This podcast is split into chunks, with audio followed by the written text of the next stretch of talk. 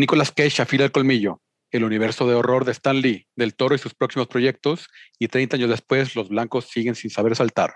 Grabando desde Zoom esto y más en nuestro episodio 245 de Al final se mueren todos.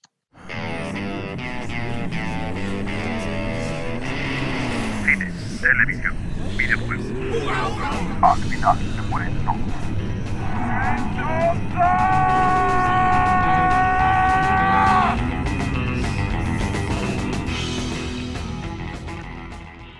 Hola, bienvenidos al final mueren todos, episodio 245. Yo soy Barson y conmigo está el buen Warvin Y no más, y no más yo. y nomás. Nadie más, cabrón.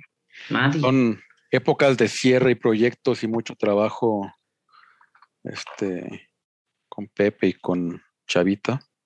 Mejor que sobrino que falte. Ah, bueno, sin duda. Este, pero pues en el box office está, está sabroso. Una curiosidad que esta semana creo que nunca nos había pasado que el, el, el top 5 es el mismo en, en Estados Unidos que en México. Pues En- sí, y, y buenas películas, en general todas están bastante pasables. Sí, Entonces creo que sí. yo Por Resident, ahí. Resident Evil creo que es la más floja, está en quinto lugar. Ajá. Al rato vamos a hablar de ella, que fuimos a verla este, la semana pasada. Este, Cinco bien- milloncitos. Ocho. este, lleva. Sí, ah, todo, todo, el, todo el fin de semana, pues el fin de semana de Acción de Gracias, pues se aprovechó y de cuatro Ah, días.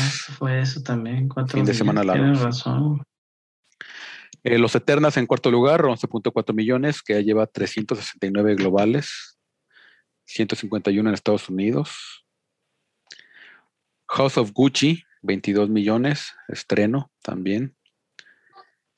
Eh, los Cazafantasmas, Ghostbusters Afterlife, 35 millones, 87 acumulados y 117 a nivel global. Que le fue bien, la dio bien con la crítica, nos gustó mucho, sí la recomendamos. Muy Sí, la recomendada. neta, súper, súper recomendada. La verdad es que sí, digo, sería interesante y obviamente positivo que metiera mucho más dinero. Va flojona, 117, pero, pero muy bien, digo, para lo que lleva. Este, y siento que todavía, digo, lleva dos semanas. Todavía puede. El bajoncito fue leve, 40 y menos 45%, entonces estuvo bien. Sí. Y Encanto, estrenando la nueva película de Disney animada, 40.4 millones de dólares. Otro primer lugar de fin de semana para Disney, güey. Sí. Sin duda, 69 mil millones ya a nivel mundial y pues no la voy a ver, güey, hasta que no salga en streaming. No, no la, no la, pues, no la he encontrado, no está en inglés, güey. Ya hubo varias personas también que confiamos en su, en su crítica y en su opinión y dijeron que la verdad es que las canciones del señor Lin Manuel no se oyen tan bonito en español. Y la crítica en Estados Unidos, güey, la verdad es que la película de Encanto la tiene muy arriba, Mm. porque traía 91%.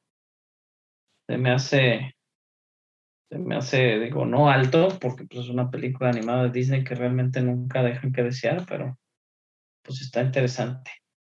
Pero sí. Habrá que, pues sí, habrá que decidir si realmente algún día lo queremos ver o no. ¿Quién sabe?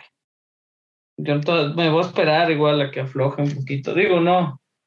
No, no han estado muy llenos los cines, las premiers. Creo que vienen un par de semanas flojitas hasta la premier de Spider-Man, que es una locura, ¿no? Igual podemos brincar a nuestra primera noticia, Carlos, prácticamente. La noticia es que Spider-Man vendió hasta Sí, es el, eh, la, la preventa más grande desde Endgame. Está la locura con todo. Este, ahora sí que gente peleándose por, por boletos, reventa en miles de dólares. Hubo, hubo, sí, gente agarrándose golpes por ese asunto, güey. Que, güey, eso se me hacía todavía más loco, sin duda. Este. Y también, digo, se rompieron récords. Se iban a romper récords, la verdad es que no debería de sor- de sorprender. Por lo general, Marvel le gana a Marvel. Y pues sí, o sea, Spider-Man rompe récords de preventas. Por ahí todavía, este, todavía no rebasa algunas de las películas como The Force Awakens, pero de todos modos, pues es la primera que, que hace un cochinero desde Endgame. Sí. Este, ya rebasó a, Endgame, creo que sí le alcanzó a rebasar a la que, eh, a fin de cuentas, no, la mejor es Infinity War. Pero pues, para esta premier del día 17, les recordamos que aquí en México pues, se estrenaba desde el miércoles 15.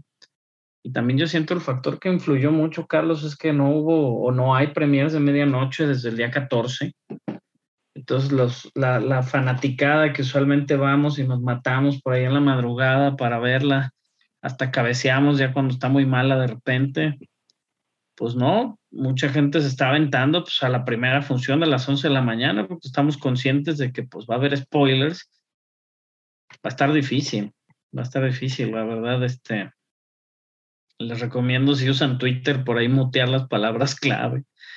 Es una técnica, de todos modos, con el nuevo sistema donde puedes ver los retweets de cierta gente, etcétera, etcétera, güey, pues es un cochinero, güey. Que más es una locura porque hay mil horarios o sea, nada más en Ciudadela el, el día 15 hay como 30 horarios. Sí, y, y, la verdad, sí yo siento, digo, que obviamente le quieren dar uh, y nos hemos dado cuenta que ahora con el factor pandemia hubo varias modificaciones en el esquema de, Cinépolis. Pues, Cinépolis, digo, que son, la verdad, no es que, digo, nos encanta ir también sí a Cinépolis sin duda, pero es lo que nos queda más cerca. ¿no? 34, 34 funciones en Cinepolis Ciudadela. Entonces, imagínate eso. Obviamente, las, las mejores salas tienen subtitulada y hablada el español, campechaneada y aparte en, horas, en horarios, los horarios ya muy tarde son en inglés, los horarios muy tempranos son en español, eso en la IMAX, eso en la macro. Este, la verdad es que mucho, este, pues digo, la están vendiendo. Y obviamente la gente, este, es un cierre de una trilogía, sabemos lo anticipado del Spider-Verse, ¿no? Y pues la están vendiendo como que te va a hacer un cierre de 20 años de películas de Spider-Man, ¿no? Como si fuera el endgame del Spider-Man también. Entonces digo... Digo que, que también ahí mismo hablando de Spider-Man, salió a Amy Pascal diciendo que pues no era el, final de Tom Holland. Gracias a Dios. Con, en Disney y que ya están pensando en la siguiente trilogía de, Spider-Man. Junto con Marvel, que eso fue importante. Sí, junto con Marvel. Junto con Marvel, entonces, pues eso muy bien. La productora Amy Pascal, que, que en el momento de la negociación este, con Feige, ¿no? Por ahí ha confesado que hasta le aventó creo que un sándwich y se sintió ofendida cuando les pidieron a Spider-Man. Este, y digo, ya habían trabajado juntos, Kevin Feige, que tiene haciendo esto desde antes que Marvel existiera. Y trabajó en cosas menores, ¿no? También en los X-Men y esas películas, que si bien fueron súper exitosas, pues no son tan gustosas. También Amy Pascal comentó en una entrevista similar al respecto de que ya se espera el trailer o algunas de las noticias para Spider-Verse 2. Entonces, pues eso es importante. Sí. Y que y es eso, le van a dar mucha importancia también a las, a las películas del Spider-Verse. Digo que no sabemos cuál sea la conexión total con Venom. Y de acuerdo pues con las escenas post créditos de Venom 2 y lo que posteriormente se venga con, con este, ¿cómo se llama este cabrón? Morbius. Morbius. Pues a ver qué, qué pasa. El Spider-Verse 2 no, ya no va a estar dirigido por Phil Lord y Chris Miller. Producido nada más. Producido nada más, ajá.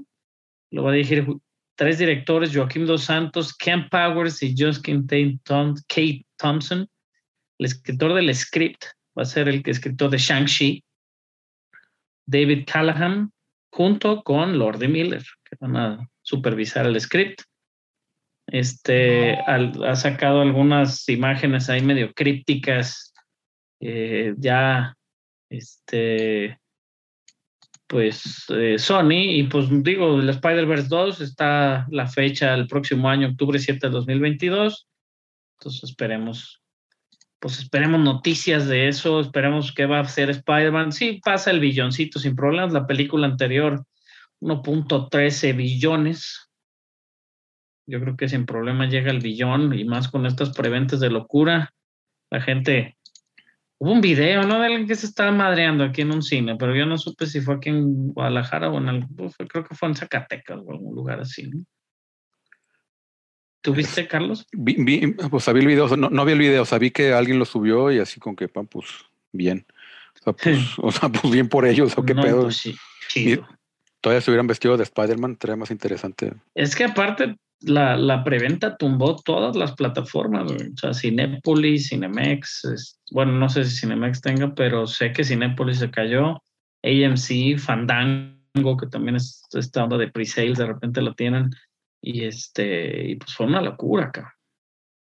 La película, sin duda ya lo sabíamos, la película más esperada de este año, y es este, pues de todos modos, digo, Spider-Man 2, una muy buena película, por ahí Ama- Amazing Spider-Man, la primera de, de esa también tiene, y tiene muy buenas películas, Spider-Man 1, ¿no? Por ahí compartieron de repente los reviews de Rotten Tomatoes de todas las películas de Spider-Man, y todas, digo, las primeras dos de Raimi, la primera de, de Andrew Garfield, y, y todas las que han sido con Marvel están muy bien bueno, menos No Way Home, eso no está tan bien, pero.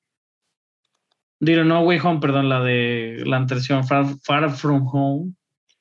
No está tan bien, pero en más todas muy bien. Y obviamente las de Venom, ¿no? Son las más bajas dentro de este Spider-Verse. Sí, definitivamente. De locura, cabrón. Pues ahora, pues ya hay otras noticias. Nos brincamos algo muy Hablando- peculiar. Habla- siguiendo hablando de locura, Nicolas Cage. Vas, no mames, es- es- o sea, es- la- la- eso me, me, me llena, Nicolas me Cage llena de ilusión. playlist, ajá, ahorita que está todo Spotify haciéndote tus playlists y la madre de fin de año. Nicolas Cage parece playlist de, de, de un cabrón de la oficina, ¿no? De esos que escucha reggaetón y a la vez hace rock y, Ah, y usa death metal. Ese cabrón está haciendo de todo y ahora una película interesante, Carlos. Nicolas Cage va a ser el mismísimo conde Drácula en, eh, en la película que no es sobre él, es so- sobre su achichincle Renfield, este, para Universal Pictures, que pues ahí sigue con su Monsterverse que ni- no arranca, pero sí arranca, pero no arranca y vuelve a arrancar y, y así sucesivamente. Este, Digo, yo creo que mientras estén usando los personajes se sienten como que están haciendo algo, pero pues no les han dado como un con una buena encaminada, ¿no? Oh, sí. Sí, como aún realmente em- empezar a conectarlos, pues no lo han intentado y no, no han podido. Este, pero bueno, este Renfield, este, la, la película va a ser ubicada en la época actual. Este, y va a ser interpretado por Nicholas Hoult. Buenísimo actor. O Be- Bestia. um, Bestia. X-Men, ahora sí te sale en la En Mad Max en también. de la ajá, ándale. Este, y que en, en- en- o sea, la, la película empieza que e- él, él es un, un paciente en un, en un asilo, un- en un asilo para, ins- para gente insana. Este, también Manicomio. un manicomio. Aquafina también es parte del elenco, aunque no, no se sabe cuál va a ser su Dicen parte. que puede ser un, un henchman. Un henchman Mm. de, de, de Drácula. No, no, Ni- Nicholas Hoult es un henchman. Es el henchman. No, no, no. Ah, Aqua- o sea, ah, ya, ya te entendí. güey. Re- Renfield es el, es el henchman clásico de Drácula. Ah, ok, tipo Guillermo. Ajá. Guillermo. Ah, qué bueno, el otro día me reí tanto.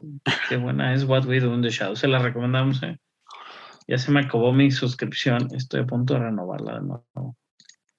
Este, Aquafina, o sea, pues, dice, pues, eh, en, en principio sí, pues no hay tantos papeles que, que puede interpretar una mujer en Drácula, pero pues también, pues ya en estas épocas y eh, sobre todo a estar ubicada en la época actual, pues perfectamente puede adaptar a un personaje masculino o no femenino y, o sea, no hay, Sí, no hay tanto problema. No es como, sí, no es como que estar haciendo a Drácula mujer y que el mundo vaya a arder por, e, por esa decisión, güey. Por ejemplo, en, en- en la serie de la BBC de Drácula que hicieron, pues Va- Van Helsing era mujer Ajá. y muy buen, muy buen papel. O sea, le quedó muy chido a, no me acuerdo cómo- se llama esta actriz, pero está chido el personaje. Este, pero bueno, también, Van Helsing es el apellido siempre. sí, No, esos pueden ser muchos. Pero a ver Eh, qué falta. spoiler alert, esa serie es, es dos, hay dos Van Helsing. Este, y es, es- esta película donde de repente, no sé, está dirigida por Chris McKay, que si bien dirigió The Batman Lego Movie, También dirigió The Tomorrow War. Entonces, un volado todavía. No, y fíjate, para agregarle al volado, Carlos, está escrita el guion original o, o la idea original por Robert Kirkman, creador de The Walking Dead, Bien, bien. amigo del podcast. Y escrita por Ryan Riley, Ridley, perdón, Ridley, que es uno de los escritores de Ricky Morty. Ah, pues, pues, su- suena más prometedor aún todavía. Sí, está, está interesante la combinación y pues Universal lo que necesita es, es hacer cosas, cabrón, porque ya nomás hacer Fast and the Furious, digo, sí pueden subsistir, yo creo. Pero ya se va a acabar. parques y todo, pero pues ya que se acabe ya. Que nunca hablamos, alguna vez hablaron, digo, yo, yo, yo me perdí un par de podcasts, pero hablaron del drama de... De, ¿De Vin Diesel? De Sí. Vin Diesel. Ahora, ahora que les, le, le pidió, sí, claro. Le pidió a la roca, qué cosa. Qué triste. Y la roca, ni, bajo. la roca ni dijo nada, nomás Ni respondió. un, un- uno que trabaja con él, que es eh, medio su socio, Ujú. decía, pues nunca se sabe, y fue todo lo que dijo. Ah, le- sí, yo lo sigo, este güey, el que es su socio en Seven Box. Simón. Este, no mames, güey. En este, bueno. en, en este mundo nunca se sabe, fue así como, agárrenle como lo quieran. Y Susan Arnold será la Susan Arnold, la primera este, mujer, que será la primera mujer que tomará el chairman role, porque Bob Iger se va a salir este ya diciembre 31, de, ahora sí de Disney completamente. Iger, que pues ya había salido o dejado por ahí en el 2018, en el 2017, este, su papel, y luego ¿Hace llegó la pandemia, de 2018 dejó, iba a dejar, había avisado más bien que iba a dejar su papel, 2019 dejó su ser este, dejó de ser el CEO de Disney, de la compañía pero Disney, Pero no dejó y luego reemplazo, ¿no? regresó, no, regresó, pues era Bob Chapek el reemplazo. Pero, pero no había quedado como chairman, o sea, no como CEO, o sea, había quedado como otro cargo ahí, como temporal mientras subía, una cosa así. Sí, claro, y pues Bob Chapek, pues tienes desde febrero del año pasado ya como CEO de Disney, que Haciendo ha mucha pendejada. levantado muchísimas críticas y muchísimas quejas, porque pues es un centavero ese señor.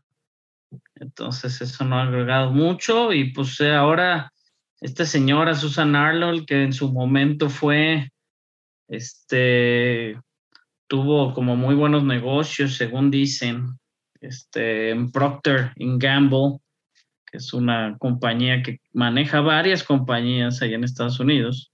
Y después del 2013 al 2021, este, fue jefe ejecutiva del Carlyle Group, que es otra también compañía que maneja muchas subcompañías.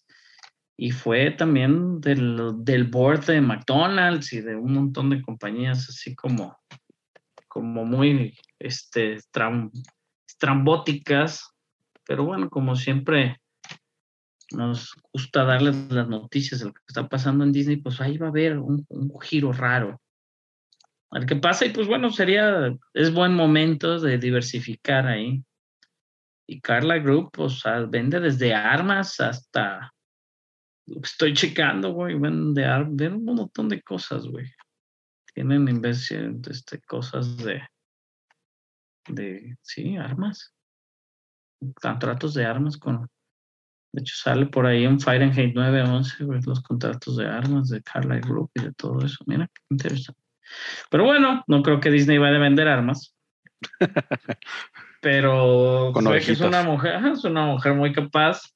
Esperemos le dé unos jalones de orejas al señor Chape que anda haciendo este, cochineros. Y pues a ver qué pasa con Disney. Siempre es bueno un cambio de la cabeza. No les ha ido muy bien con el cambio anterior. Chapek, pues bien, pero Bob Iger siempre se ha recordado como el que compró Marvel, Pixar y todo lo que tienen, Star Wars, güey. Entonces, pues realmente le debemos lo que es Disney ahorita, que no, si nos gusta y si no les gusta, pues no. Al buen Bob, a buen Bob Iger. Y ya, Carlos, y otro coraje. Este güey hizo coraje también. Y, los corajes, y por lo mismo, por los pantalones largos. escuchando esos corajes, me, enojo yo también. Este, pues hay un, este, salió una nota, este, de, sobre George R. R. Martin, este, en un libro de un periodista, James Andrew Miller, que pues, em, estaba súper preocupado después del, cuando terminó la temporada 5 de Game of Thrones, porque vio que pues ya... Este, los showrunners, no, este, David Benioff y D.B. Weiss empezaron a, desviarse un poco del, del plan de la historia que les había dado. Este, y, según el, el agente de, de, Martin, este, que pues empezó a, preocuparse porque estaban, o sea, pues, porque la historia no iba a llegar a donde, este, a donde tenía que llegar y que, y que incluso empezó a volar varias veces, este, como a, a, decirle a HBO que, pues, oye, pues, por, mejor hagan 10 temporadas en lugar de, ¿cuántas fueron? ¿6? ¿7? Ya ni me acuerdo. Pero, Game of Thrones fueron ocho, ¿no? Ocho.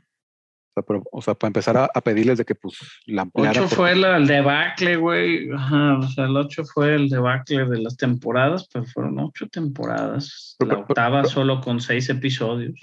Pero sí, desde las seis empezaron como a apresurar todo, de que de repente... Pues las seis son diez, las siete son siete episodios nada más. Y del 2017 hasta el 2019 salieron los otros seis episodios de la 8, como quisieron ganar tiempo. Obviamente, la temporada más vista es la temporada 8, porque ya traía el hype de las anteriores, le dio mucho tiempo, dos años, para que la gente se pusiera como al corriente. Y pues se puso loco, Carlos, se puso loco. A nadie le gustó. Y pues según el, este Paul Haas, que es el, el susodicho agente de George Martin, de que pues ya, o sea, que este, David Benioff y D.B. Weiss estaban ya cansados y que ya, ya hace, no, todo ya, con esto ya terminamos ya a lo siguiente. O sea, que, o sea, pues, o sea, y, si es una amada, porque pues ellos mismos se metieron en, en ese pinche pedo y al final nomás cagarla así, ah, ya nos cansamos y ya que salga como salga, güey. Pues, chinguen a su madre, la neta. Ahí pensarán mi francés, Pero la neta sí me puta, güey, pues no mames. Digo, sí sabes que David Benioff escribió también X-Men Origins Wolverine. Excelente película. este, y la verdad, creo, creo que lo que tiene, digo, tiene Gemini Man, que nunca fue un éxito con, con este, Will Smith. Will Smith. Luego, no, tiene, no tiene, no tiene como grandes películas escritas. O sea, pero pues también, pues, últimamente, pues HBO pues, les hubiera quitado el proyecto, ¿no? Así, ah, pues ya no quieres, pues, pues a ver, presta, güey. o sea, te seguimos dando tus, tus regalías como productor, una madre así. Digo, sí era muy bueno y el material original, obviamente, de, de, de George R. Martin era excelente pero la cantidad de premios que tiene Game of Thrones y nominaciones, pues digo, estos cuates las cargan, obviamente por adaptar ese material original, pero pues ni Benioff ni D.B. Wise tienen como una carrera exitosa en otra cosa que no sea Game of Thrones. O sea, yo no sé en qué momento se tomó la decisión, obviamente, de darle el trabajo a esta pareja de escritores no, no, eh, eh, o sea, ellos, ellos buscaron a, George Martin, lo convencieron y fueron y le vendieron el proyecto a HBO. Ah, o sea, ellos hicieron esa chamba, no HBO, Sí, sí, sí. nunca No, los no, no. contrató. No, güey, pues eso explica un chingo de cosas. O sea, realmente, pues bien por, más bien ven por ellos, güey. Pues ellos fueron los que les interesó sacar. Y la verdad, creo que si, si bien no han hecho nada posterior, creo que, pues por eso, güey. Digo, debe ser muy, es muy difícil escribir, no dudo que sea muy difícil escribir. Y, Sí, sí. Pero- Y sobre todo cuando se te acaba el material original y ya tienes que. Digo, por más plan que George Martin les haya dado, pues también está cabrón. No, y, De todas maneras tienes que llenar un eso, ¿no? hueco. Pero, pero pues estoy checando ambos, o sea, lo que han hecho ambos, y realmente ya no han hecho nada desde que terminó Game of Thrones, que terminó hace mucho y luego se vino la pandemia, lo que quieras. Pero, pues por ahí estaban contratados en un proyecto de Star Wars, alguien vio la luz y dijo, no, con permiso. Porque realmente es eso, o sea, no dudo que pudieran adaptar algún material existente de Star Wars, pero creo que ahorita Star Wars pues sí le está dipeando a, a los Legends ahí, que, que toda la gente se queja de que no, no, que no ibas a hacer esto, ya nos está robando los personajes. Este, y de alguna manera, pues también está buscando pues historias alternas, pero no es como que el lore oficial de Star Wars sea tan amplio como algunas cosas, ¿no? Digo, no es como el Señor de los Anillos. ¿no? O sea, sí tiene Star Wars para dónde, pero al mismo tiempo, pues mucho tiene que ser nuevo, güey. Sí. Entonces creo que no le puedes confiar algo nuevo si lo que quisieron ellos hacer nuevo con, con Game of Thrones, pues no fue tan... Digo que también pinche George Martin. O sea, la de los vientos Pues, de, bueno, güey, pues se pasó de lanza, güey, pues no lo he podido terminar. de, de Winds of Winter, que, que es el sexto libro, iba a salir junto con la sexta temporada. No ha salido. Ya, ya iríamos en la décima, güey, si estuvieran sacando una por año, ¿no? Sí. Eso también es lo que está. Pues a ver, güey, quejarse ya no vale nada. Y realmente, pues bueno, digo, no nos vamos a quejar. Varios recasteos también de actrices para, por ejemplo, Cara de Levine, que no la hemos visto en un rato, se va a unir al elenco de Only Murders in the Building para su segunda temporada. Se las puedo recomendar, Only Murders in the Building, la verdad se pasa muy rápido. Como había dicho el buen Pepe, episodios chiquitos En Star Plus, ¿no? en Star Plus, sí, episodios chiquitos y, y muy interesante la interacción ahí entre Steve Martin y, y Martin Short. Y pues Elena Gómez, que siempre es agradable verla. Kobe Smulders va a regresar como la Maria Hill, eh, como la que es comandante. ¿Qué, qué, qué, qué rango tiene ya Maria Hill en este momento? Que ya ni Shield existe. Para esta película de, de la serie de Secret Invasion, que de por sí ya tiene un cast muy cargado e interesante, pues vamos a ver este, qué puede aportar María Gil a la historia. También anunció Netflix que ahora el día de, pues el, el viernes, Carlos, sale la última parte la, de la segunda, de la quinta temporada de, del, de La Casa de Papel, súper popular aquí en nuestro país. Pues anunciaron un spin-off que se va a llamar Berlín. Este es el, actor, el pues es de los más, es de los más, digo, no, Ah, no. no. Por ahí, digo, por ahí hay spoilers, sí, por ahí hay spoilers sobre sus, este, digo, obviamente el, el escritor o el creador Alex Piña siempre ha eh, querido más, porque pues de ahí está haciendo dinerales. El Berlín es el, profe- el- es el hermano del profesor, del, del personaje relativamente principal. Y pues tiene una enfermedad terminal, güey. Entonces, este, eventualmente, pues en una de las temporadas, pues algo sucede con el personaje, pero pues nos va a dar un vistazo al pasado de Berlín en sus, en sus años mozos donde robaba bien chido. Y pues de todos modos, eh, pues se va, digo, dicen que se va interesante. Lo que se ve interesante realmente es las, el, la estrella de Squid Game, que me he negado todavía a ver Squid Game. Se llama Park Hae-soo. Va a ser el principal en el remake. O sea, va a ser Berlín. Bueno, uno de los personajes principales en el remake de La Casa de Papel para Corea. Posiblemente, pues la casa de papel. Sí, pues, ah, güey, si hicieron RBD en Corea, van a hacer la casa de papel, está en África. güey. Este, así es como los latinos explotamos nuestras propiedades. Pero bueno, se viene que, que este, pues se vienen ahí varias cosas también, este, y más que nada porque fue muy popular y ha sido muy popular desde el horror coreano hasta ciertas series coreanas y más con el con el repunte que dio obviamente después de que ganó Parasite en, en los Oscars. Pues bueno, parte de eso es el, el fenómeno que la gente llama el Squid Game y ahora la casa de papel en coreano. Muchos anuncios de términos de grabaciones. Terminó de grabar dos series, digo, dos películas de Marvels, la segunda película de Capitana Marvel. Y también terminó de grabar con el hombre más sexy del mundo, que creo que con- con- confirmado la semana pasada, Quantum Mania. Terminó de grabar, va a comenzar también. Anunciaron ya a grabar para el verano, según la, una revista que se llama Production Weekly, que va a comenzar a grabar ya Blade para el verano del próximo año. Donde también se anunció que de, Delroy Lindo se va a unir al cast de Blade. Blade el cazavampiros, que ya no lo, no lo hemos visto, pero hemos escuchado su voz en una de las escenas posteriores a los créditos de la película de Eternals, que viene a Disney Plus ya en enero. Por ahí el 16 de enero ya Eternals van a agregar la Disney Plus. También se agregó a producciones Werewolf by Night, que no se ha confirmado que sea García, Gael García Bernal, pero se supone que sí. Y la serie de Echo, uno de los personajes que justo en el episodio de hoy, en Hawkeye, es uno de los personajes principales, y van a comenzar producciones en abril para el MCU, que se sigue expandiendo, y a ver qué pasa, güey.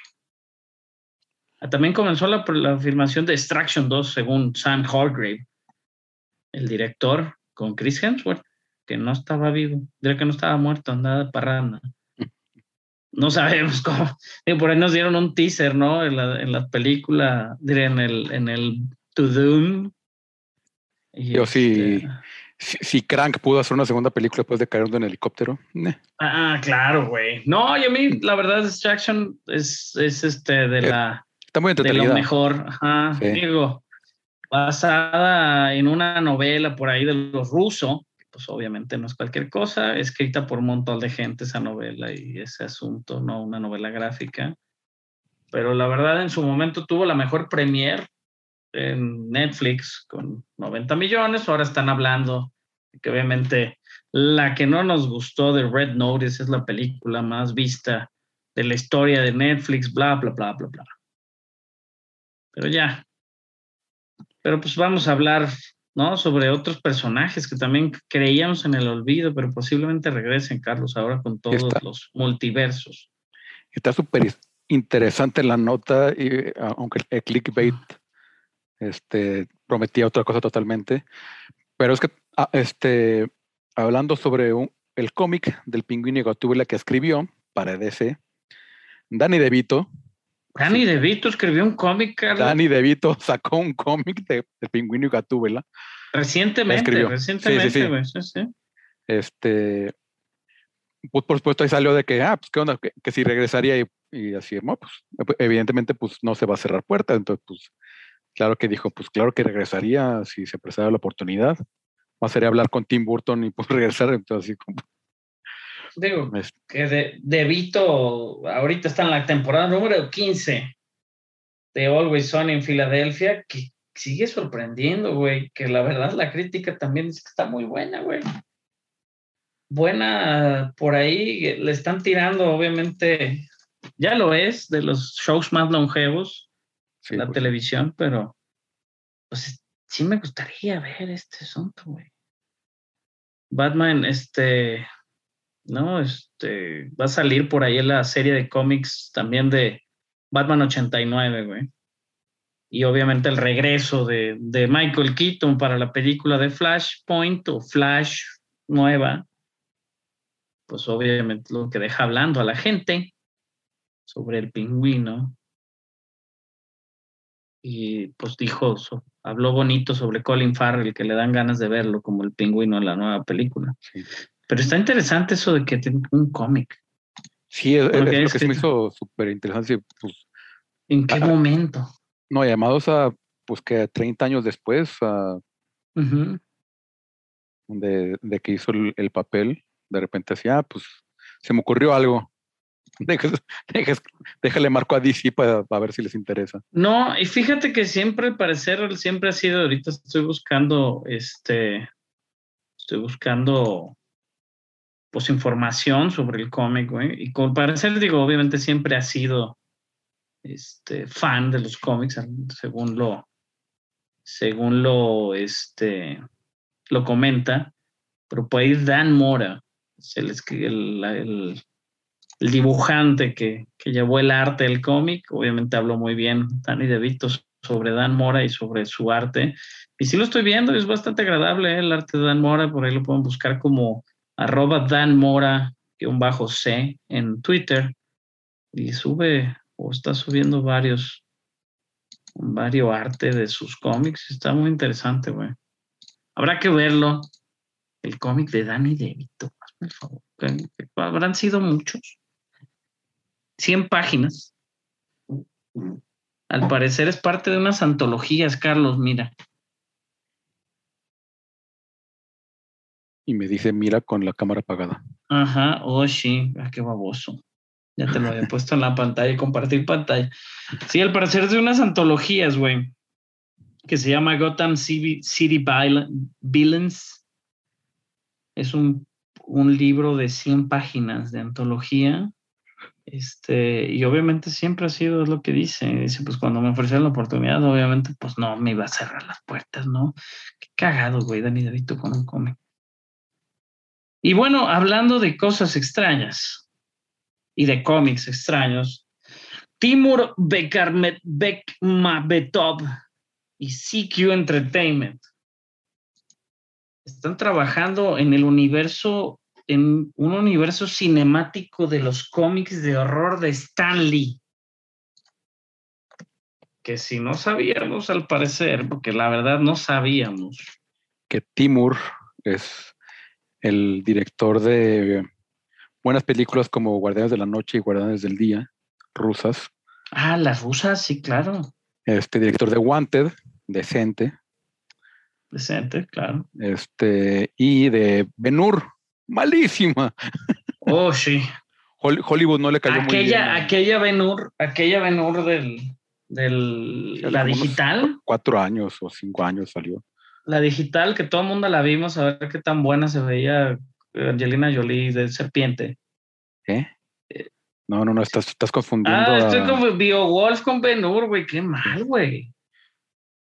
sí, Wo- Discúlpeme. y borra- es de, Bórrenme con el de CMX, ¿no? CMX, sí. Sí, pues yo no sé por qué me confundí. Qué mal, güey. Pero bueno, son buenos, son buenos estos hombres al parecer y la productora obviamente, este, pues también quiere trabajar con la productora aquella que tiene Stanley de Power Entertainment para crear eh, Sawbones y Carnival of Killers. Este, la verdad quieren hacer una, pues este universo, güey, de que no, la no tengo ni idea. Es otra noticia que me sorprende, güey. Eh, que, que no sabemos qué es, güey. Sawbones es sobre una niña de 12 años que se llama Alex Cobin, que lee un, un cómic y al parecer el cómic se la chupa al universo del cómic y entra a un, a, una, a un centro de detención juvenil embrujado dentro del cómic. Pero aparte, el centro de detención juvenil embrujado no solo es lo malo que estar allá adentro, güey. Al parecer también el centro de detención tiene una entidad asesina, güey. Aparte que tiene como varias fuerzas demoníacas, tiene una entidad asesina llamada Sawbones, que personifica todo lo que la niña le tiene miedo, güey. Muy al estilo, ¿no? El, el, oso este de que habíamos visto en X-Men, en la, el Demon Bear, ¿no? Que se habló mucho en los New Mutants.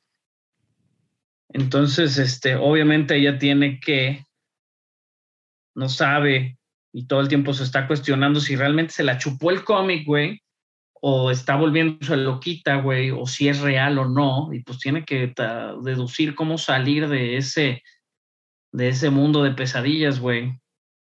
Este, y pues suena interesante, ¿eh? supongo, ese Sawbones y Carnival of Killers. Al parecer hay unas tormentas, Dust Bowl Storms, en los años 30 que destruyeron las planicies del sur, las planicies sureñas de Estados Unidos. Pues había un, carnaval ahí, que algo estaba en esos tiempos.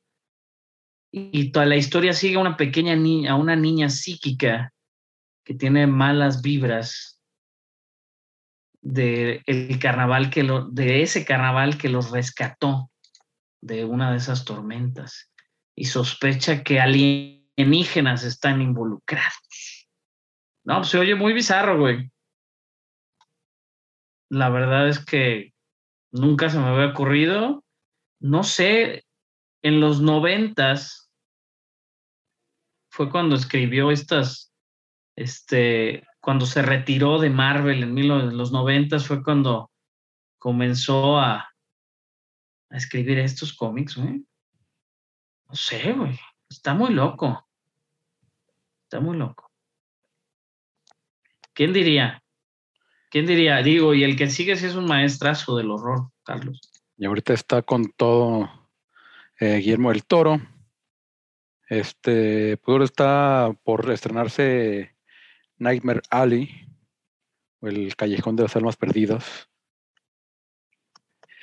Pero estuvo hablando mucho también, le preguntaron sobre Pinocho, que ya dijo que este, pues, también va muy adelantada, que espera que más o menos para finales, la última parte del 2022 ya salga directo a Netflix.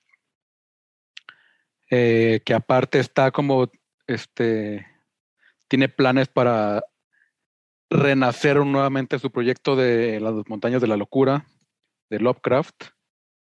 Este, Más Pero- locas que nunca, con, con 20% locura extra.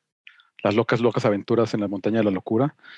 Este, no, y, o sea, y- y- pero sí como tomaron muy, muy, o sea, sí, sí respuestas como muy concretas de que, pues sí, o sea, pues ya Tom Cruise probablemente ya no sería ideal, digo, en parte porque tiene ya, pues la acción ya es lo suyo, este, y pues ya 15 años. Pero la después- locura de Tom Cruise podría ser importante, Carlos.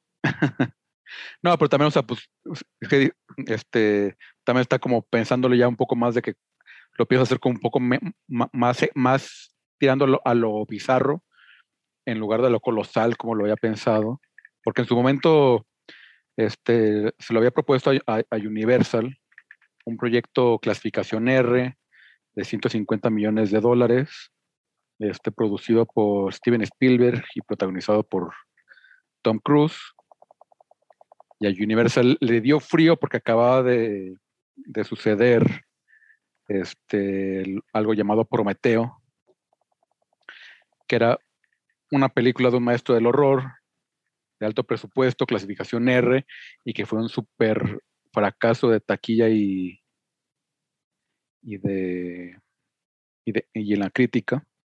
Sí, claro. Entonces como que ahí como que le, le dio frío a Universal, dijo, no, pues mejor no. y pues se cayó el proyecto. Pero ahora, pues, que, que, que tiene tan buena relación con, con Netflix, pues está ahí como preparando, lo, lo está Pues con reescribiendo todos, completamente güey. todo. La verdad es que el gordito es maravilloso. O sea, me sorprende. Ajá, o sea, cu- no, cuando Villanueva habla maravillas de lo que le hizo con, que lo ayudó con Dune, Sí. muchos directores, o sea, y realmente, digo, es parte también del ser latino y mexicano, ¿no? Y, y digo, pero, ay, güey, Guillermo, que por ahí anunció, ¿no? Habíamos anunciado, sí dijimos que se casó y no Sí. dijo, no nos invitó. Se casó, fue a, a la gala del, del Museo de, de Arte de Los Ángeles, ya con una historiadora, ya la, la presentó como su mujer, su esposa. Que ahí fue cuando todo el mundo dijo, ¿qué? ¿en qué momento se casó Guillermo? digo que ya, la, ya se había tardado el señor, ¿eh? Pero, pues obviamente digo... Pues no, se, se divorció hace no tanto. Sí. Más- Pero lo que digo, no sabíamos si, ajá, si, si iba a volver a casar, qué estaba pasando en, en la locura. Pues es que a Guillermo nos interesa lo que hace, su parte creativa, no su... Sí, ¿verdad? No los que, es parte, que es parte de lo que también lo hace interesante, ¿no? Todo su Sí. proceso. El proceso creativo, obviamente, de él es muy, muy interesante. Toda la gente que ha trabajado con él lo categoriza como algo súper interesante y pues es eso, o sea, pues sabemos cómo, cómo trabaja, cómo le toma y, y pues vamos a esperar a Nightmare Alley en esa pesada fecha del diciembre 17, donde todo el mundo va a estar ocupado viendo Spider-Man, vamos a ver si nos toca que también nos la estrenen.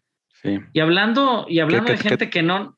No, que también, siguiendo con Guillermo, a su proyecto de, también de Netflix, la antología esta del Gabinete de Curiosidades, se acaba Ah, de unir este Rupert Grint, que es el pelirrojo de Harry Potter, no sé cómo se llama. Seguro tú te acuerdas. Rupert Grint de Harry Potter, sí, este Sí, el pel- Ron el- Weasley. Ron Ron Weasley. Ese vato. Se me fue el nombre. Te tengo toda la tarde tratando de acordarme del nombre, sin googlearlo. Yo lo justo, justo hablamos de Rupert Grint hace rato porque dije, y sin ofender al público, que todos los pelirrojos eran horribles. Y le dije a mi hija, dime un pelirrojo decente. Y me dijo Rupert Grint. Le dije, no mames. ¿Lo has visto últimamente? Sí, le dije eso, justo eso le dije, güey. ¿Lo has visto últimamente? Ay, Dios mío. Por ahí va a estar en el, en el concurso este de Harry Potter, donde se lo va, lo va a conducir Helen Mirren. Que impresionantemente Helen Mirren nunca salió en Harry Potter, güey. Y es así de esas actrices, ¿no? Súper básicas en cosas Sí. inglesas, güey. Sí, Pero pues, bueno, hablan, estamos hablando de gente que no nos interesaba lo que haga. Y Zack Snyder, y sin embargo, sin embargo, siempre está aquí. Este, Zack Snyder dio qué hablar. Estaba poniendo el video de su pavo, les recordamos que fue el Thanksgiving la semana pasada, pero al fondo, una copia de Absolute Final Crisis. Este, y, Y pues nomás- obviamente Nomás con eso se desataron todos los rumores. la, la, la locura del DC, del mundo DC, explotó con esta obra publicada por Grant Morrison en, en el 2012 y pues dicen que qué, que la va a hacer, que por favor, y pues la neta no sabemos qué es, no creo que pase nada, güey. Pero bueno, le encanta a este, a este señor andar llamando la atención. A él sí, su vida personal a todo mundo le interesa, ¿no? Como Guillermito, güey. Este, y, por ejemplo, y es que, por ejemplo, también coincidió este, que el, el nuevo, bueno, el CEO de Discovery, que está a punto de convertirse en el CEO de, de Warner Media también, este, pues salió como en, en una entrevista también de que pues ya se, se- se va a, a regresar a vivir a Los Ángeles porque quiere estar ahí con, en toda la movida, va a tener ahí su, su oficina ahí en el, en el lote de Warner Bros.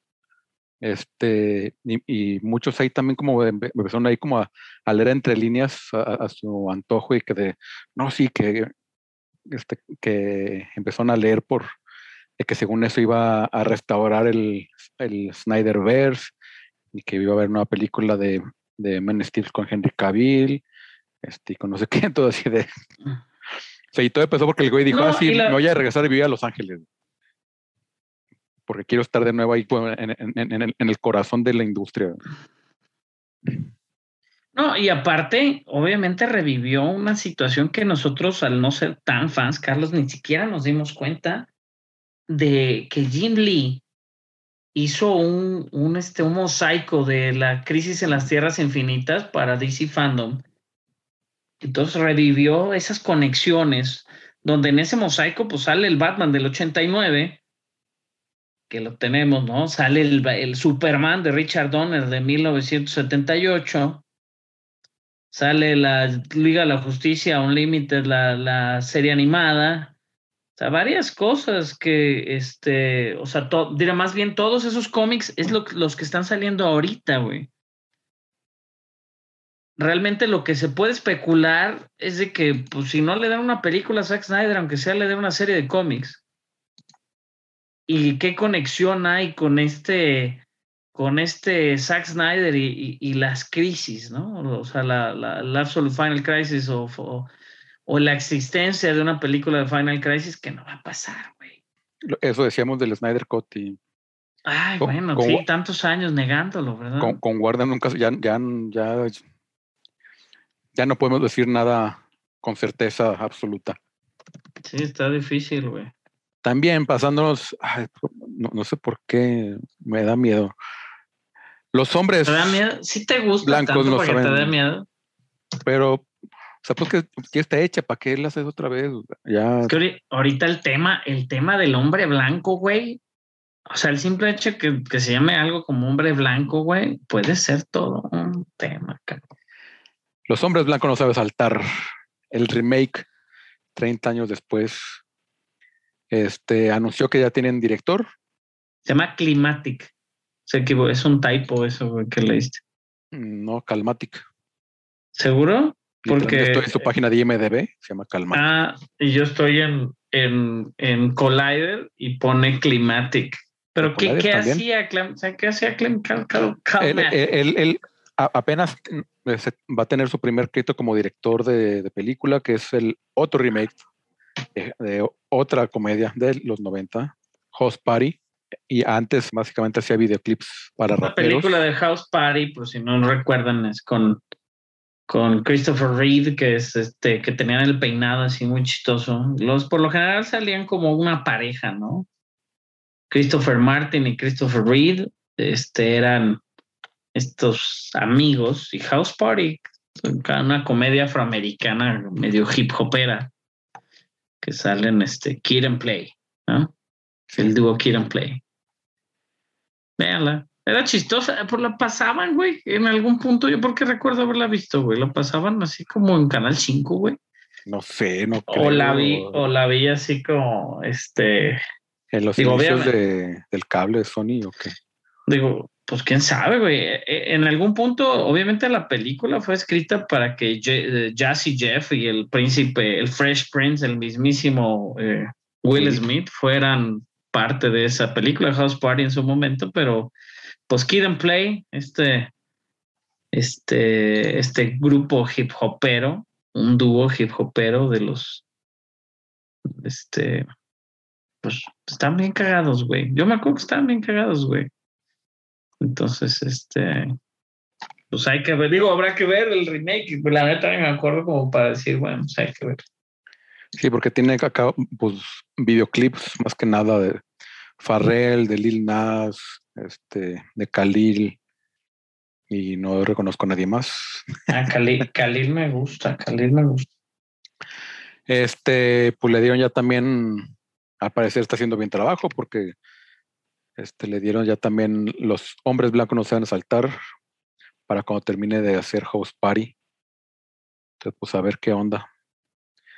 Ya vienen los remakes de los noventas. Pues sí, a ver qué, a ver qué, realmente qué pasa, güey, porque digo, no sé si también por mercado esta película de White Man Can Jump, pues digo, fue popular, pero no es lo mismo. ¿no? O sea, no es lo mismo ahorita como está la onda racial y eso, pues puede tocar otro tema interesante y al mismo tiempo, pues, pues es una comedia, pues de color, güey igual no, no sabemos si nos vaya a llegar como en su... Porque digo, los blancos no saben, no saben saltar, no sé qué, que, o sea, no sé si realmente yo la consideraría como una gran comedia que, que me diera miedo decir, güey, pues me da miedo. Es que el pedo, es, el- o sea, la, la pareja de Will Snipes y Woody Harrelson ah, in- Es- irre- irrepetible, güey. irrepetible. Sí, no, Es- no. pero- Encontrar a una pareja con esa química, güey, o sea, creo que es muy, muy complicado, pero pues a ver. Digo, sí, o sea, no es, no es como que sea parte del Olimpo de los noventas, me gusta mucho, es de mis películas favoritas, quizá también un poco por el básquet. Este, Digo, o época, sea- pero, pero pues sí, a ver qué pedo. que es del director de Blackish, del creador de Blackish, va a ser, o sea, es el que está promocionando, y Blake Griffin, güey. Ah. Con Pues, respeto para-. Barris y Doug Hall escribieron el script con Blake Griffin y, varias personas, obviamente, funcionando. No a Weins- Weinstein, que no creo que sea otro Weinstein, Halili, no sé quién sea Halili, pero también están produciendo. Pues a ver qué pasa con los blancos, no saben saltar, pero bueno, sabemos que ella sí sabe saltar, Je- Jessica Henwick, mejor conocida Te Ay, perdón. Sí, me, me falté, pero ya ni modo. Bueno, Perdón. Mejor conocida como lo único que vale la pena de Iron Fist. Está de moda en la actualidad, siendo pretendida por múltiples, múltiples películas, pero que al mismo tiempo le ha causado algunos contratiempos, ya que en la entrevista con Entertainment Weekly reveló que si bien está por aparecer en la cuarta entrega de The, Ma- The Matrix como Bugs, tuvo la oportunidad ella también de aparecer en Shang-Chi, en un rol que no reveló, pero que Disney y Warner le dieron un ultimátum para que eligieran una de las dos películas y eligió aparecer con Keanu Reeves. Hubiera sido medio confuso también, de repente si hubiera aparecido y antes de todo este desmadre que vaya a pasar o no con el Spider-Verse, etcétera, etcétera. Sí, no, pero o sea, que también, o sea, la ves en el tráiler y no la reconoces, o sea, con, sale- o sea, con el pelo azul y pues realmente sí es muy Ah, diferente a lo que sí, hubiera sí, es- salido con... Sí, por Al- supuesto. De hecho, yo no sabía azul, que era ella, güey. Ahorita que me dices que es ella, yo no sabía que es ella, güey. Ah, pues para que veas. Ahí está, exactamente. Este, pero bueno, qué, ex- qué lástima porque nos perdimos a Jessica Henwick de regreso. Siempre hay esperanzas que la conviertan en el Iron Fist y ya. Ella era la única que quería trabajar ahí. Sí. Y pues bueno, lástima por Jessica Henwick, pero bueno, se va a divertir en The Matrix, que no dudamos también que vaya a ser un éxito para fin de año, que realmente lo único que le podría hacer ruido serían los miércoles de Book of Boba Fett. Entonces, pues, No, nada, pues, va a sale- hacer ruido. digo, las dos semanitas que le va a dar de gracia Spider-Man, todo el mundo la va a ver el primer día. Y este, y pues ahí ya se viene The Matrix también, que la van a reestrenar, Carlos, en Cinépolis. Ahora Bien. para, cal- para calentar a la gente En en IMAX, diciembre. estaría impresionante verla en IMAX. Restaurada. Sí. Ah, bueno, no sé si en pero ojalá. Pero bueno, Halle Berry este, firmó un contrato ahora para producir y protagonizar varias películas más con Netflix, después de que este, logró el, número uno de la plataforma en 21 países. Ahora hizo su debut como directora con Bruce, Bruce, no sé cómo se llama aquí, Magullada. Bruce, mayugada, la golpeada, no, no sé, la verdad, Bruce Es, va a salir en Netflix, sabemos. Eh, eh, Pero eh, no me dio una historia tipo Rocky Balboa de una peleadora de MMA. Lo comentamos, que- lo, cam- lo comentamos, ¿no? Digo, hace unos podcasts, pero sí, no sé cómo se llama, Carlos, déjame ver cómo se llama aquí en México. Pero bueno, pues le, le- le está yendo muy bien. Y pues ya Netflix. Herida. que- herida. Herida. Sí me- Herida. Chale. Sí, qué triste, güey. Nos hace falta público. Chávez sí se hubiera reído, Carlos. Este, pero bueno, pues Netflix que le gusta, en cuanto algo pega, de que aquí soy y, y amarra, pues ya hizo su contrato para, para que siga saliendo en Netflix sus siguientes películas.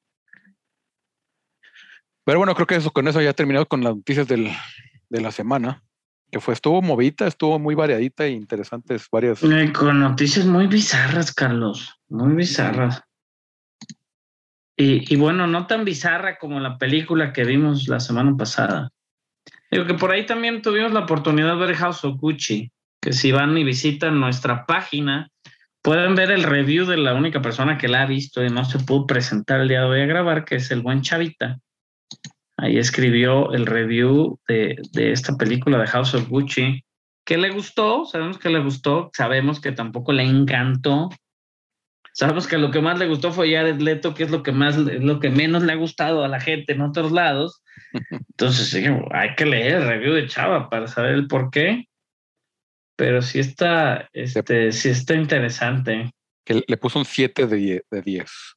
7 de 10 para House of Gucci, que si bien era muy esperada, creo que realmente nos sorprendió y como lo habíamos dicho la semana pasada, Ridley Scott con, con la película esta de, de, de el último duelo. De, el último duelo, exactamente. Creo que es mucho mejor película, sin haber visto House of Gucci, pero mencionado por el buen Chavita.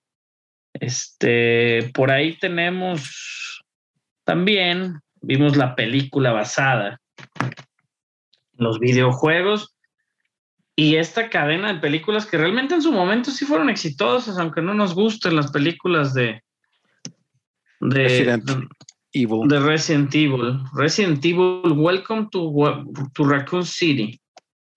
Que es como una especie de reboot, ¿no? Ya es y, medio reboot, pero no tanto reboot porque realmente las otras nunca fueron muy fieles al videojuego. Exactamente, las películas que todos conocemos y realmente pues nadie quiere tanto, porque la verdad es que digo, por más que queramos y se nos haga muy linda y muy este, amable Mila Jovovich, pues digo, su esposo no dejaba de castearla en papeles súper locos y nos regaló pues 18 mil películas de Resident Evil, que si no me equivoco, tiene la última que se llama The Final Chapter por ahí, del 2016. Pero tiene, mira, Resident Evil, The Final Chapter, Resident Evil Venganza, cada cuatro años acá por ahí una Resident Evil, luego por ahí en el 2010, ese es 2012, luego en el 2010, Resident Evil Ultratumba, que ya digo, se quedaron por ahí el, el, nombre y, y, nunca fueron, era más como Underworld, ¿no? Así como medio locochona. Tenía ya poderes, güey, desde la, como la 2, güey. Resident Evil 2, Apocalipsis y Resident Evil Extinción. Extinción, Afterlife. Afterlife, Resident Evil normal, ¿no? Que por ahí salió en el 2002. Entonces se aventaron del 2002 al 2016 haciendo películas de Resident Evil basadas vagamente en el videojuego. Realmente lo que tenían en común era que había zombies, güey, yo creo, y nada más. Y la corporación Umbrella mencionada muy al, muy al inicio, algún tipo obviamente Raccoon City y todo este asunto, güey. Pero pues ya en la última, güey, hasta ya está como bestias voladoras y cosas muy locas, que de repente en los videojuegos también hay cosas locas, no, no, no, no voy a negar. Pero ya la, los, pues Paul, Paul, Paul W.S. Anderson, el esposo de la guapisa Mila Djokovic, pues la seguía casteando en cosas raras. Y la verdad es que... Pero, este, ahora dieron como el volantazo para regresar a los orígenes. Y esta que es como, y, esta creo que se va al, otro extremo, creo que se basa demasiado en, en los videojuegos. Es el, acierto y el error, Carlos. Sí, sí, porque de repente sí, sí, está padre que de repente está muy bien ambientada, pero de repente tiene, o sea, literalmente le copia hasta las escenas de, de cargando escenas. Porque así de que te, metes un elevador y salía una toma ya medio pregrabada de un elevador nomás que bajaba o que subía. Sí, güey, tiene la... Mientras el, el, el, PlayStation cargaba la información del nivel siguiente. Entonces, hasta eso le copiaron en esta. Entonces, está, está entretenida. este... dirigida por, por un director de cine de terror que sí lo notamos, por ahí sí te saca dos, tres, dos, tres pedillos. Y la verdad lo mejorcito que tiene el director son estas secuelas de 47 metros bajo el agua. Johannes Roberts. Ajá, del 2017, del 2019, pero tiene de todo en, en, el, en la onda del terror, también dirigiendo películas desde hace varios años. Por ahí este, la de Strangers, que posiblemente esa secuela de Strangers también que salió de Cacería Nocturna, no sé cómo se llama en inglés la secuela, que pues digo, dejó, después de muchos años empezaron a sacar estas extrañas secuelas de, basadas en, en, las home invasions, ¿no? como de Strangers. Y, y, pues también está interesante con Cristina Hendricks, actriz conocida, pero más que nada, yo sí siento que, que lo de lo mejorcito que tiene es, pues aquellas de 47 metros que, que están interesantes, ¿no? Que se quedan capturados la jaula. Pero y esta película. Focus, focus, Resident Evil. Bueno, estamos hablando de, Johannes Roberts para darles beneficio. La verdad es que Resident Evil, si les gusta el videojuego, que por ahí le mandamos un saludo a Leoni Minakata que nos acompañó, es un buen amigo y le encantan todos estos juegos. Y eh, justamente le dije que se quería ir porque pues realmente este pues estaba medio pues está esporádico ahí las referencias a los juegos y referencias a muchos juegos, no nada más los, el primero y el segundo, ¿no? Que, que, realmente es de los que quieren condensar en esta hora 40 de película. Y pues sí se siente medio apresurada y al mismo tiempo la edición medio, medio piratona, algunos efectos que de repente ahí cuando se ve que ya no son efectos prácticos se, se, le, se pierde mucho la calidad y nos regresa pues a una película, ¿no? De inicios del 2000, güey. Que creo que hay películas de zombies mucho mejores que esta Resident Evil, a pesar de tener, pues, un cast, pues, variadito, interesante, eh, de, actrices jóvenes, ¿no? Este, que, pues, no. Esta, esta chava que se llama La Escodelario, Escodelario, Calle Escodelario, es la actriz principal. Por ahí también sale Hannah Joan Kamen, que la recordamos como Ghost en Ant-Man. Y es Jill Valentine, luego Robbie Amell, el hermano de Steven Amell. Tom Hopper de Umbrella Academy. Y por ahí algunos este, pues, extras en el cast. Pero basado ¿no? en estos cuatro personajes que son con los que te campechaneas en la primera, pues, la segunda parte del videojuego, Carlos pues creo que sí deja, a mí sí me dejó como, no mal sabor de boca, pero al mismo tiempo, pues como que no me aportó nada. Sí, es, es, como, si, ya, si ya jugaste el juego, pues no te, no te aporta nada. Y si no has jugado, no vas a entender la mitad de la referencia. Entonces, así como que pues está ahí como entre los dos mundos de que para quién está hecha esta película realmente. O sea, si alcanza, o sea, si, si, no, si, si no lo has visto, no te acuerdas de los juegos, igual te va a entretener, te va alcanzar a sacar algún susto o así, o sea, pero peores cosas he visto este año. Eh, sí, bueno, eso también. Y la verdad es que, pues digo, la aparición de ciertos personajes, las referencias muy directas, obviamente si eres fan de los juegos te va. Y si eres fan de los juegos, posiblemente ya cuando escuches esto ya la viste, güey. Este, pero creo que sí, Resident Evil, pues yo le pondría por ahí un 6. Sí de calificación, no, no nos sorprendió mucho.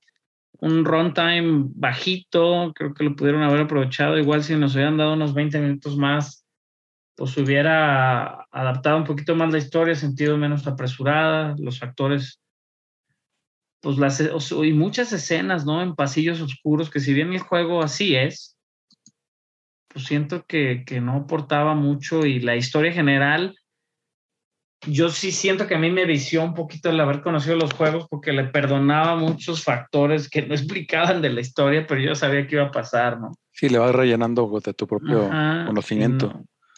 Al mismo tiempo, eso sí siento que es un gran error. Eh, gracias a Dios no mandamos a Chava que la viera, si no tendría como tres o dos de calificación. Entonces digo, le fue bien a Resident Evil con el 6 que le vamos a dar, pero sí, si no tiene nada que ver, vayan y véanla. Sí, Pero pues hay mejores películas, ¿no? Como Los Cazafantasmas. Sí, vean, vean Cazafantasmas, vean Última en Soho, vean King Richard, vean todo De hecho, todo lo que está, en el top 5 que les mencionamos está muy bueno. Bueno, Resident Evil está en el top 5. Maldita sea. Bueno, pero pues nos brincamos al 6 o algo así, que ya es King Richard y algunas de esas que están. Sí. De hecho, estamos esperando Licorice Pizza, ¿no? Y estamos esperando algunas otras, de, otro tipo de películas también. Que se viene también West Side Story ahí con, con el buen este, ¿no? Eh, Steven, Steven Spielberg, Spielberg. por ahí el 20 22 de diciembre. 21 de diciembre el, el libro de Boba Fett, 24 de diciembre la película esta de Don't Look Up de Leonardo y compañía, todo el pack de gente que viene ahí. Entonces, pues habrá, habrá que esperar. a Algo mejor que Resident Evil. Pero bueno, este, en cuanto a trailers, Trailers hay varios, pero nada nuevo. sí, nada que mere- merezca la pena mencionar más que Pinky Blinders, el teaser de la sexta temporada, que tampoco Que fue, que- fue, muy, fue muy leve, Carlos. Fíjate que me dejé engañar por un título clickbait. y la verdad es que el teaser dura cuatro segundos y lo subieron en Twitter, güey. Yo pensé que era un teaser real y me emocioné, aunque sí nos deja con la idea de que va a regresar el personaje de Alfie con el buen este, con el buen Venom, ¿cómo se llama? Tom Hardy. Tom Hardy. Entonces, pues digo, eso nos emociona. Algunas este, trailers, obviamente, el, no vean el montón de TV spots ni los busquen de todo lo que está saliendo de Spider-Man, porque de por sí. Eh, también hubo un segundo trailer por ahí de Sing y un tercer trailer, porque ya se viene la premiere. Pero no les podría, no les podría este, recomendar ningún trailer de esta semana. Pero, ¿qué series sí podrías recomendarnos esta semana que viste? Y películas. Uy, series y películas. Fíjate, Carlos B. Ya había visto Tic Tic Boom la semana pasada. Este fin de semana estuve viendo mucho Two Broke Girls, que, está cagadísima, güey. Ya la había visto, obviamente, ya habíamos visto partes. No sabemos que tenía tantas temporadas. Tiene cinco temporadas. De 23 capítulos por temporada, pero son capítulos de 20 minutos. No está tan peor. Por ahí sale o si, bus- si ven Two Broke Girls, sale esta uh, Kat Dennings, que es la principal, en, de, una de las principales en Thor. ¿no? Bueno, no principales, más bien como de reparto de comedia, el comedy relief de Thor. Y en WandaVision Scar- ya también sale. En WandaVision, exactamente, existe la conexión. Y por ahí también la segunda es Bed Bears, que Bed Bears realmente ha salido en menos cosas, es la güerita. Y ella sí ha hecho muchas voces y cosas de caricaturas, pero, pero más que nada algunas series, pero de esas que no se estrenan por aquí en México, pero muy chistosa, muy corrientes, sí, tienen chistes, chistes más, más, más este, rojillos para oírnos más adultos de lo que ya somos, cabrón. Y este, creada por Whitney Cummings. Whitney Cummings, pues, ha escrito ahí varias este, comedias como The Wedding Ringer y un montón de, de, este, ¿no? De comedias románticas también, pero pues está, está interesante, la verdad, la serie es buena, está en HBO. También vean este Broadway Empire, que es la, ya le estoy dando crán. Ya casi llegó al final. La serie de Arcane, que no la podemos recomendar más, está muy buena.